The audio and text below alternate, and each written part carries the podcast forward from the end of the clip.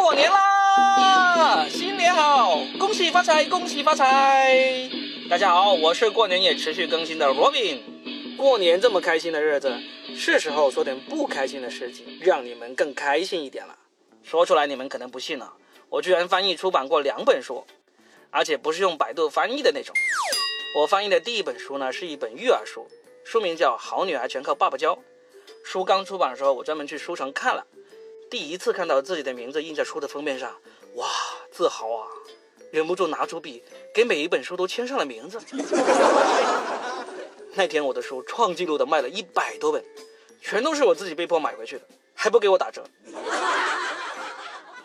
我前几天还去书城看了一下，书还在卖，但是已经不多了。工作人员说只剩两本了。我说哇，销量这么好啊？他说，哎，也不是了，就是前两年有个傻逼一次性的买了一百多本。小兄弟，你怎么说话的？我就是那个傻逼，你要签名吗？当时硬买回来的一百本书很快就都送人了。我有个朋友就很仗义，他说我是他认识的第一个出书的朋友，他不要我送，他上网去买，买了他再送给他的朋友，一下子买了几十本，这可把我给感动坏了。我说你不要上网买啊，我是一折，我去找出版社买可以打七折呢。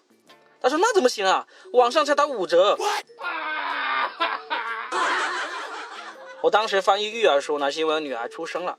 育儿这件事情啊，理论上很容易，但是在现实中照顾小孩是很难的。有一次我们带女儿去餐厅吃饭，她忽然大发脾气，把桌子上的东西全给打翻了。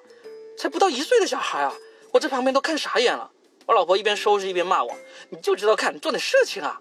哦，对对对对对，于是我赶紧拿出手机拍了好多照片，发到朋友圈，一片点赞，都在说：“哎呀。”好女儿全靠爸爸教啊！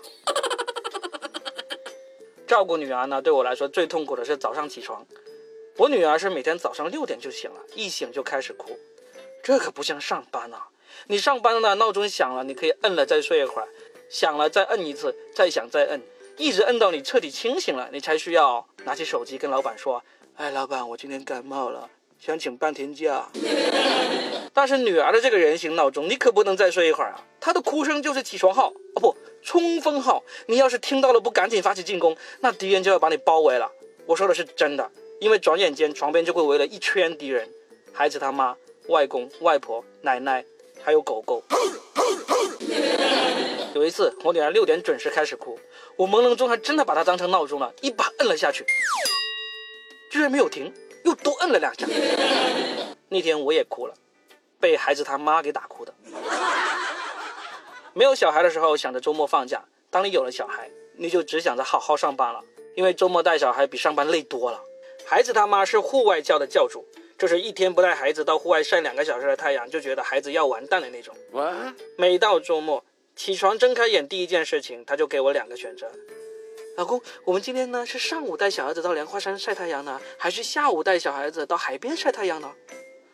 啊。有第三个选择吗？有啊，那就是上午和下午都去。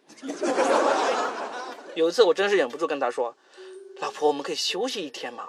今天周末呀。”哎呀，孩子不出去晒太阳长不高啊！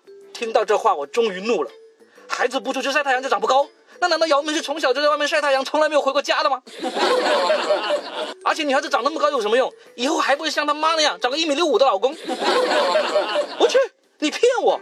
结婚前你说你有一米七的，我骗你了又怎么样？生米都煮成熟饭了，好吧，无所谓了，反正我知道你女儿不会矮。啊！好了，这就是本期的说的全是梗，谢谢收听，欢迎关注和转发，我们过年期间也会保持更新，记得收听哦。也欢迎大家去关注我的个人微博冯立文 Robin，二马冯独立的立文化的文 R O B I N。谢谢大家，我们下期见，拜拜。